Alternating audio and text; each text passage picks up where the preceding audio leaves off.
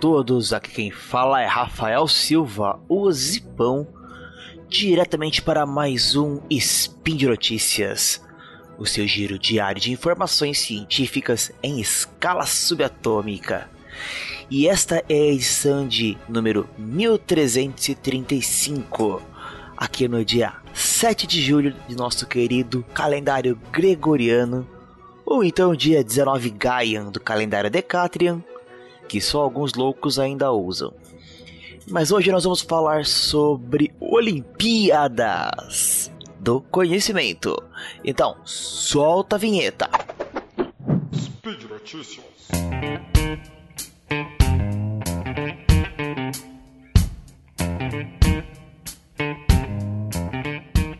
Então, pessoal, eu não sei ainda se vai ou não vai ter Jogos Olímpicos esse ano, né?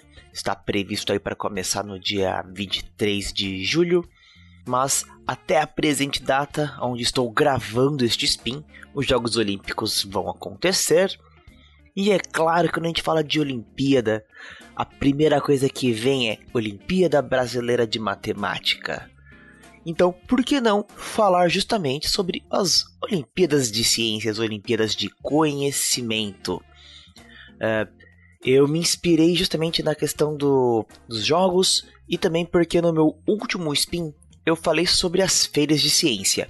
Então, se você ainda não ouviu, corre lá para dar uma ouvida que ainda dá tempo.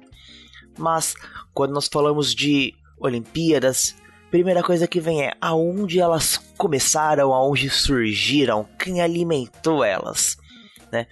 Então nós temos aí que os primeiros jogos dessas Olimpíadas Internacionais, ela começou lá na Hungria no final do século XIX, mas ela que ela culminou na criação da Olimpíada Internacional de Matemática em 1959. E logo depois em 1967, ou seja, alguns anos aí de intervalo, nós tivemos a Olimpíada Internacional de Física. E já no ano seguinte, em 68, nós tivemos a Olimpíada Internacional de Química lá na Tchecoslováquia. Hoje, entre as 13 modalidades de Olimpíadas de Conhecimento, nós temos a nossa caçulinha, a mais nova, que é a Olimpíada Internacional de Física e Cultura, realizada desde 2017, e a do ano passado foi aqui no estado do Paraná. Uh, e é claro que, falando em Paraná, aqui no Brasil, a primeira Olimpíada que apareceu, que surgiu, foi a Olimpíada Brasileira de Matemática em 1979. Olha só, né? A internacional começou com a de matemática e por que não a brasileira também começar com a de matemática? E aí a segunda Olimpíada que surgiu no Brasil foi a Olimpíada Brasileira de Química em 1968, seguido pela Olimpíada Brasileira de Astronomia lá em 1998. Então, gente, já deixo aqui um grande abraço a todos os sidecasters dessas áreas de matemática, química, astronomia e também um especial aí para o Thiago Mota, o nosso linguista do SciCast. Ele é um dos embaixadores da Olimpíada Brasileira de Linguística, que inclusive está com inscrições abertas até o dia 4 de outubro. Então, passa lá no site, dá uma olhadinha, verifica, o, o site está aí na nossa descrição, vê lá quais são as condições e participa dessa Olimpíada que eu tenho certeza que vai ser extremamente gratificante. E a nossa caçulinha das Olimpíadas brasileiras é a Olimpíada Brasileira de Economia, que se iniciou lá em 2017. Mas quando nós vemos uma Olimpíada, primeira coisa que vem, como que eles decidem quem vai ser medalha de ouro, quem vai ser medalha de prata, quem vai nascer de medalha de bronze. E aí, gente, cada competição escolhe a sua forma. Primeiro, se ela vai ser uma fase, se ela vai ter duas ou quantas fases, como que ela vai ser, se vai ser múltipla escolha, questão discursiva, o tempo, resolução de problema. Cada Olimpíada vai escolher a sua forma e também a sua forma de pontuação. E é claro que não vai ser somente aquele que ganhou o primeiro lugar que vai ganhar a medalha de ouro, aquele que conquistou o, o segundo lugar da medalha de prata e o terceiro a medalha de bronze.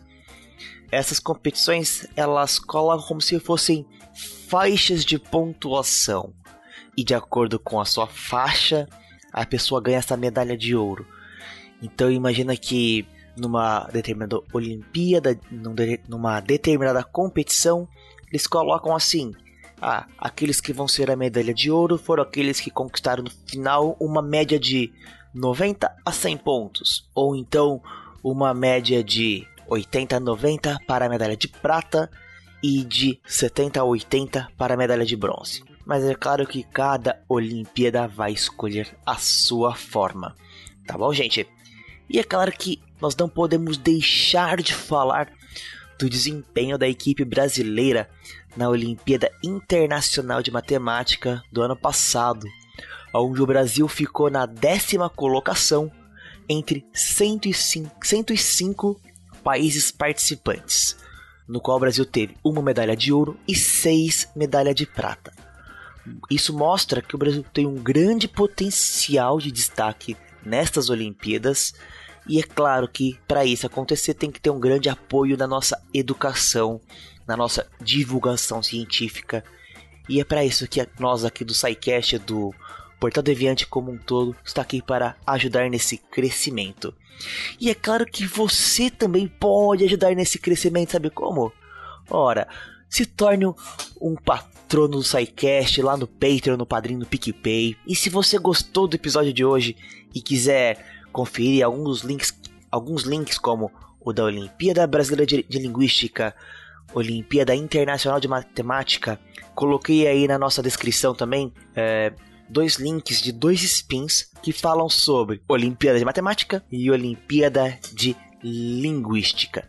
Então, gente, passa lá, deixa seu comentário, fala lá se você gostou, o que você quer ver no próximo, elogio, crítica, declaração de amor ou até mesmo qual seria a sua medalha nesses jogos, hein, gente?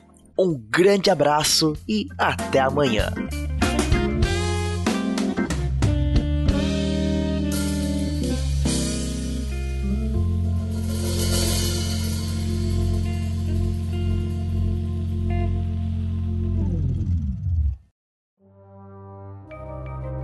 Este programa foi produzido por Mentes Deviantes.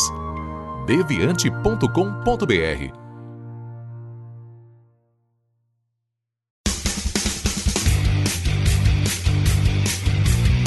Cortes, edição de podcast.